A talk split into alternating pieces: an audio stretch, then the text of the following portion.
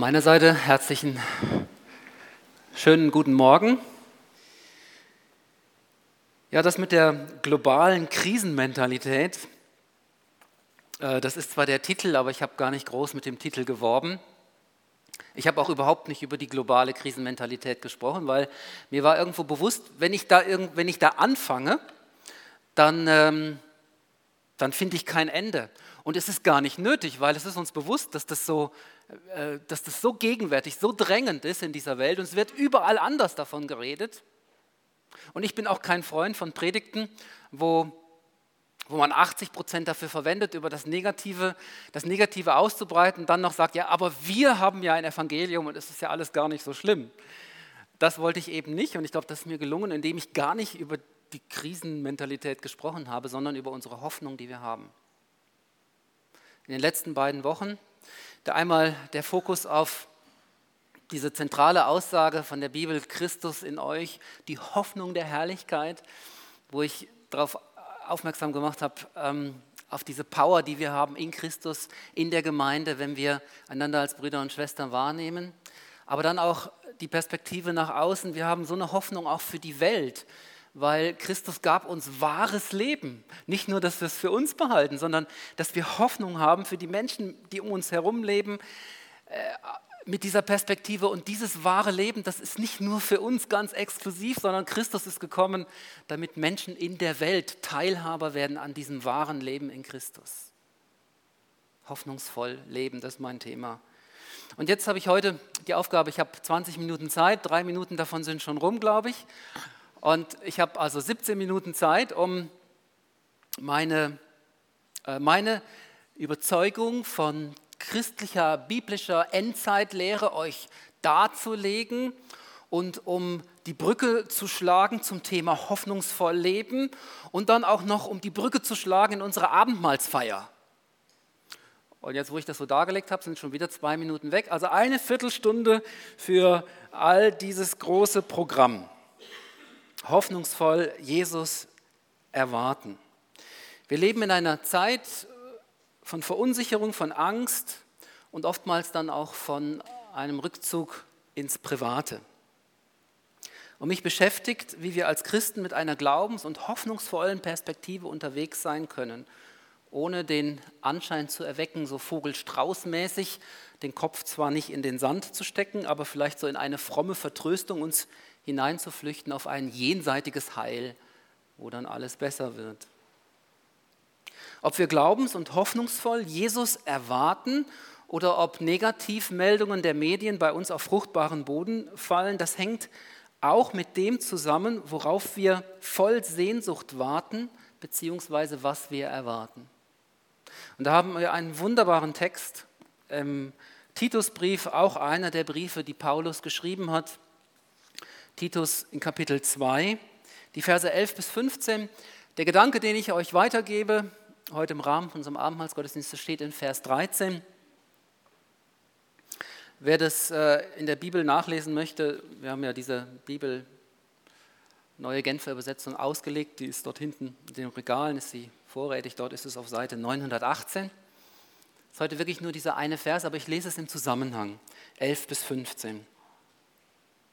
Eine wunderbare Zusammenfassung von dem, was Gott in Christus in dieser Welt tut. Titus 2 ab Vers 11. Denn in Christus ist Gottes Gnade sichtbar geworden. Wow. Die Gnade, die allen Menschen Rettung bringt.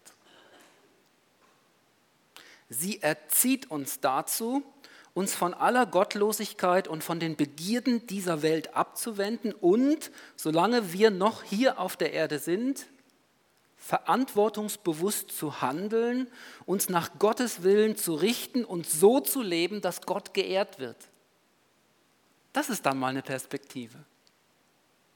Nicht der Versuch, so zu leben, dass wir es irgendwie schaffen, es Gott noch irgendwie noch recht zu machen, sondern unser Fokus, unsere tägliche Fragestellung lautet, wie kann ich so leben, dass du geehrt wirst? Da will ich alles für geben. Jetzt kommt Vers 13. Seine Gnade führt auch dazu, dass wir voll Sehnsucht auf die Erfüllung der Hoffnung warten. Voll Sehnsucht. Warum? Weil die Erfüllung unserer Hoffnung noch nicht da ist. Wir warten darauf. Wir erwarten sie in Jesus Christus, der kommen wird. Komma, die unser höchstes Glück bedeutet. Doppelpunkt, das Erscheinen unseres großen Gottes und Retters Jesus Christus in seiner ganzen Herrlichkeit. Dann geht es weiter ab Vers 14. Er ist es ja, der sich selbst für uns hingegeben hat, um uns von einem Leben der Auflehnung gegen Gottes Ordnungen loszukaufen und von aller Schuld zu reinigen und uns auf diese Weise zu seinem Volk zu machen, zu einem Volk, das ihm allein gehört und das sich voll Eifer bemüht, Gutes zu tun. Das sind die Dinge, die du lehren sollst. Ermahne und weise zurecht, wo es nötig ist. Tu es mit allem Nachdruck. Niemand hat das Recht, dich geringschätzig zu behandeln. Gerade diesen letzten Satz möchte ich ganz persönlich nehmen heute, wenn ich über meine Endzeitlehre mit euch spreche. Niemand von euch hat das Recht, mich wegen meiner Überzeugungen von biblischer Endzeitlehre geringschätzig zu behandeln. Das gilt nicht nur dem Titus, sondern das gilt auch eurem Pastor. Vers 13, darauf fokussieren wir uns jetzt. Mit dem gehen wir auch in die gemeinsame Abendmahlsfeier. Seine Gnade führt auch dazu, dass wir voll Sehnsucht auf die Erfüllung der Hoffnung warten. Abendmahl hat etwas damit zu tun, dass wir Ausdruck, dass, dass unsere Gemeinschaft Ausdruck findet der Sehnsucht, die wir haben, Sehnsucht nach dem Herrn, der zwar im Geist bei uns ist, mit uns ist, in uns ist, der wirkt auch kraftvoll, aber noch nicht in der Erfüllung äh, unserer Hoffnung. Wir erwarten ihn als den Kommenden, als den Wiederkommenden. Und da bedeutet Abendmahl Festmahl, Partystimmung im Anbruch des Reiches Gottes. Es ist schon da, er ist schon da. Und doch erwarten wir ihn noch. Abendmahl bedeutet ein Vorgeschmack auf die große Siegesparty mit Jesus Christus in Ewigkeit. Wir befinden uns auch hier im Abendmahl an der Schwelle vom Diesseits zum Jenseits. Wir warten also auf die Erfüllung der Hoffnung, die unser höchstes Glück bedeutet. Unser höchstes Glück. Dann eben doch nicht im Hier und Jetzt. Ich habe in den letzten beiden Sonntagen habe ich ausschließlich über das Hier und Jetzt gesprochen, gepredigt, ganz bewusst, weil die Hoffnung, aus der wir leben, darf nicht in erster Linie, aus meiner Überzeugung, gespeist sein aus dem, was wir noch erwarten. Aber sie darf sich auch nicht in dem erschöpfen, was wir im Hier und Jetzt schon haben. Sie muss darüber hinauskommen. Und das ist heute, wenn auch zugegeben, nur kurz so gestriffen, tangiert im Rahmen von einem Abendmahlsgottesdienst, dieser Fokus, der unbedingt noch mit dazu gehört, wenn wir über unsere Hoffnung nachdenken. Das Erscheinen unseres großen Gottes und Retters Jesus Christus in seiner ganzen Herrlichkeit. Es macht einen Unterschied aus, ob wir mit der Erfüllung unserer Hoffnung rechnen, wenn wir nach vorne schauen, wenn wir die Welt beobachten, oder damit, dass immer alles noch schlimmer kommen muss, weil es ja sowieso so auch in der Bibel geschrieben steht. Wenn ich erwarte, dass dass demnächst und als nächstes großes Ereignis in der Heilsgeschichte Gottes mit uns Menschen der Antichrist seine Herrschaft aufrichtet, dass dann irgendwann auch noch die große Drangsal unmittelbar bevorsteht, dass die Zeit des Satans erst noch kommt, wo er so richtig zu Hochtouren auflaufen kann, auch im Rahmen von einem antichristlichen Reich, dass dann vielleicht noch eine relative Ruhe eintritt in einem tausendjährigen Friedensreich auf Erden dann ordne ich die Hiobsbotschaften aus der Tagespresse als seine Vorboten ein und ich bringe globale Entwicklungen und Fehlentwicklungen ganz schnell einmal mit diesen Vorstellungen zusammen. Und dann scheint alles gut zusammenzupassen und ich habe einen Cocktail, der mir meine Hoffnung aussaugt und ich reihe mich ein in die Schwarzseher der Welt, wo alles nur negativ rüberkommt, vor allem äh, in der medialen Welt. Wenn ich hingegen davon ausgehe, dass wir bereits mittendrin sind im endzeitlichen Chaos und dass die Ereignisse, die in der Offenbarung geschildert werden, in höchstem Maß prophetische Eindrücke sind und auch als solche geistlich zu deuten sind und keinesfalls als chronologische Abläufe, dann kann ich mich in meiner Erwartung ganz auf das Erscheinen unseres großen Gottes und Retters Jesus Christus ausrichten und diesen mit Freude erwarten. Also ein mega großer Unterschied von dem, was mir so vorschwebt, von meinem inneren Auge, was noch kommen wird, was noch auf diese Welt zukommen wird.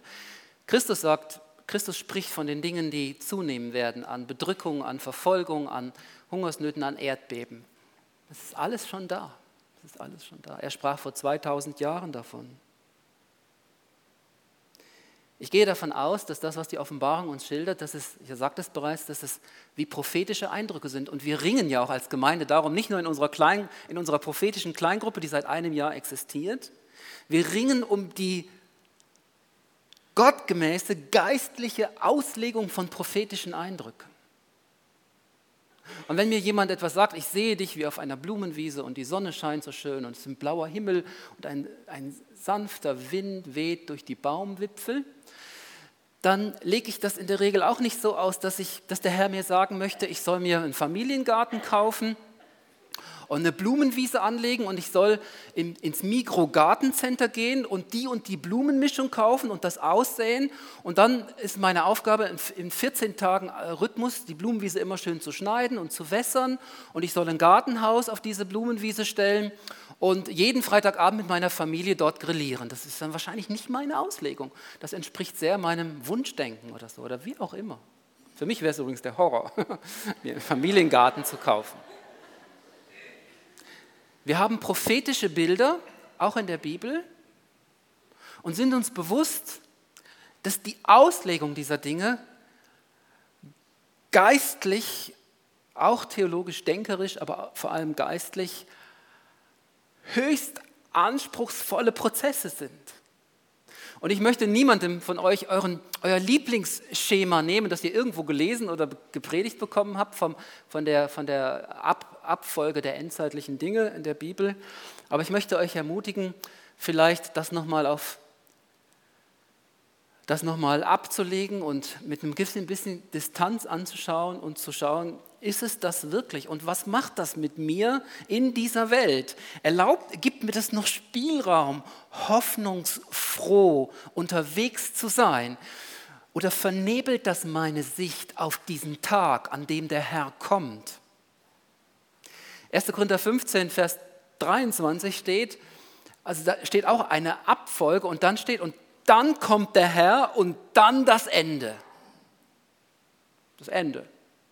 Und was dort dann alles passiert, unter seiner Regie, auf dieser Erde, unter dieser Erde, äh, hinter dieser Erde, das ist spannend darüber nachzudenken. Aber was auch immer nach dem Nachdenken bei rauskommt, es darf keine Philosophie sein, die mich in meiner Hoffnung auf den wiederkommenden Christus zurückbindet und mir Angst macht und so weiter und so fort.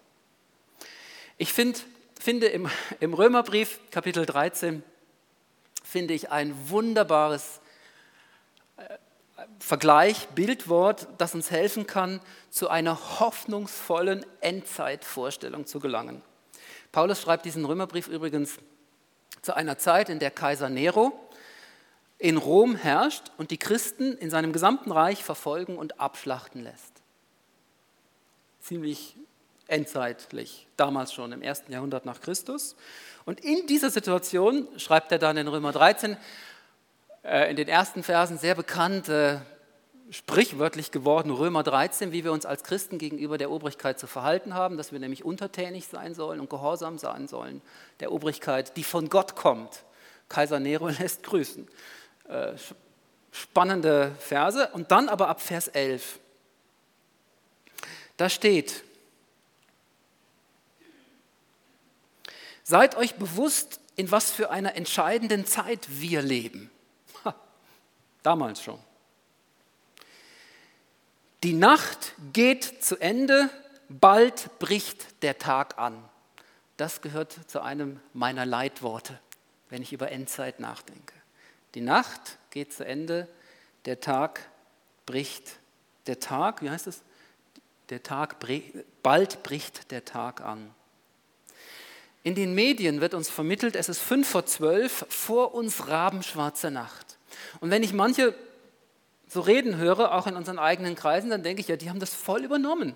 Die ist voll übernommen. Zeitgeist gleich das, was wir glauben und was wir leben, denken und auch so weitergeben. Fünf vor zwölf, es kommt alles noch schlimmer und bald ist das Ende da. Die Bibel vermittelt ein anderes Bild. Die Nacht ist weit vorgerückt, das Morgengrauen schon bald da. Römer 13, Vers 11 bis 12. Auf Gottes Uhr ist es 3 Uhr morgens. Der kleine Zeiger ist der Querbalken und der große Zeiger der Längsbalken. Und das gibt 3 Uhr morgens. Der Sohn Gottes hängt am Kreuz und läutet eine neue Zeit ein. Habt ihr das vor Augen? 3 Uhr. Der kurze Querbalken steht auf 3, der Längsbalken. Das ist eine gute Anschauung, gell? 3 Uhr hier oben. Mit Christus bricht eine neue Zeit an. Die Nacht ist vorgedrungen. Jochen Klepper hat es so aufgegriffen in einem wunderbaren Lied. Die Nacht ist vorgedrungen, der Tag nicht mehr fern. So sei nun Lob gesungen dem hellen Morgenstern. Auch wer zur Nacht geweinet, der stimme froh mit ein, der Morgenstern bescheinet auch deine Angst und Pein. Jesus hat den Sieg errungen über den Tod, über die dunklen Mächte, über den Satan. In der Bibel hören wir ein Morgenevangelium. Die einen hören schon die Vögel zwitschern. Machen wir keine Abendausgabe daraus. Es ist Morgenevangelium. Es wird hell. Es ist Hoffnung am Horizont. Lasst uns nicht einsteigen in das Heer der Schwarzseher. Ja, wir leben in dramatischen Zeiten, einverstanden. Für einen großen Teil der Menschheit sind die angekündigten Zerstörungen täglich bedrückende Realität. Das wollen wir nicht schönreden. Das darf uns auch nicht kalt lassen. Ebenso wenig darf es aber auch unsere Hoffnung erkalten lassen. Wir leben im Anbruch der Zeiten, die Christus mit uns anbrechen lassen wird. Er steht kurz bevor, kurz davor wiederzukommen und uns zu sich zu holen. Wenn wir das Abendmahl miteinander feiern, dann wünsche ich mir diese Perspektive. Er ist noch nicht da, in der Vollendung unserer Hoffnung noch nicht da. Er ist mitten unter uns in seinem Geist und unsere Sehnsucht zieht uns nach vorne. So wie wenn wir ihn schon ergreifen könnten. Er ist ganz nah. Das Abendmahl soll uns eigentlich deutlich machen, dass, dass diese Schwelle zwischen, zwischen jetzt und dem, was, was uns erwarten wird mit Christus, dass das, dass das hauchdünn ist. Es ist hauchdünn, es ist ein kleiner Schritt. Und schon treten wir ein in die Vollendung. Und schon könnte er da sein oder wir könnten bei ihm sein. Nur ein ganz, ganz kleiner Schritt. Jesus verabschiedet sich von seinen Jüngern in der Nacht, wo er sein Leben verlieren wird, auch mit folgenden Worten. Von jetzt an werde ich nicht mehr vom Saft der Reben trinken, bis zu dem Tag, an dem ich den, neuen Wein im Reich meines Vaters mit euch trinken werde. Zuvor hatte er sie darüber orientiert, dass auch schwere Zeiten auf sie zukommen würden. Und er stand im Begriff, sich von ihnen zu verabschieden. Und er wusste, auf dieser Erde wird er sie nicht mehr sehen.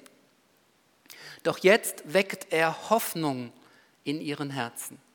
Er sagt nicht, jetzt kommt es ganz dicke, jetzt, jetzt gehe ich auch noch weg und ihr seid sowieso die, die Ärmsten der Armen. Er sagt, das ist jetzt zwar das letzte Mal, aber, und dann öffnet er ihnen ein Fenster zum Himmel das letzte Mal, bevor wir wieder Wein miteinander trinken, in dieser großen Siegesparty unseres Vaters im Himmel, wenn ich euch dann zu mir geholt haben werde. Er weckt Hoffnung.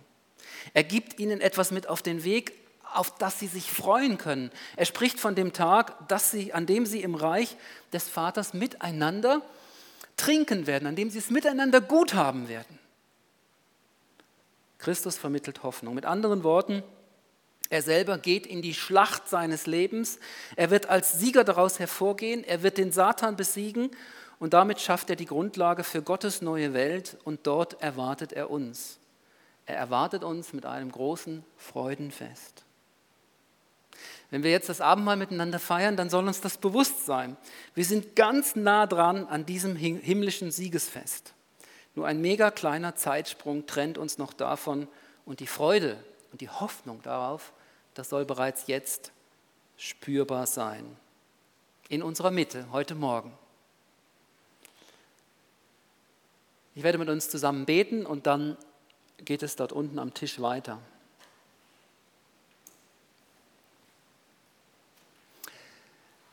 Jesus, du sprichst von deiner Gemeinde auch als von der Stadt auf dem Berg, die nicht verborgen sein kann, weil sie dein Licht in diese Welt erstrahlen lässt. Zünde dieses Licht an, Herr, auch in unserer Gemeinde, dass wir so richtig gegen den Strom, so richtig gegen den Wind der Zeit Licht bleiben und ein großes Hinweisschild sind auf dich. Du bist der Sieger. Dir gehört die Zukunft. Und in Herrlichkeit wirst du wiederkommen. Wir wissen nicht, ist das heute oder morgen? Wir wissen nicht einmal, ist das in unserer Generation oder in der nächsten oder in der übernächsten. Aber wir wissen, du kommst und der Tag ist viel näher als vor 2000 Jahren. Herr, zünde diese lebendige Hoffnung an in unserem Herzen. Danke, dass du das tust. Du bist unsere Hoffnung. Nicht irgendein Gedanke, nicht irgendeine Theologie. Du, der auferstandene Christus. Du hast dein Leben für uns hingegeben, um uns freizukaufen, um uns zu gewinnen als Bürger deines Reiches. Und mit dir gemeinsam wollen wir vorwärts gehen und das tun, was noch getan werden muss bis zu dem Moment, an dem du kommst. Amen.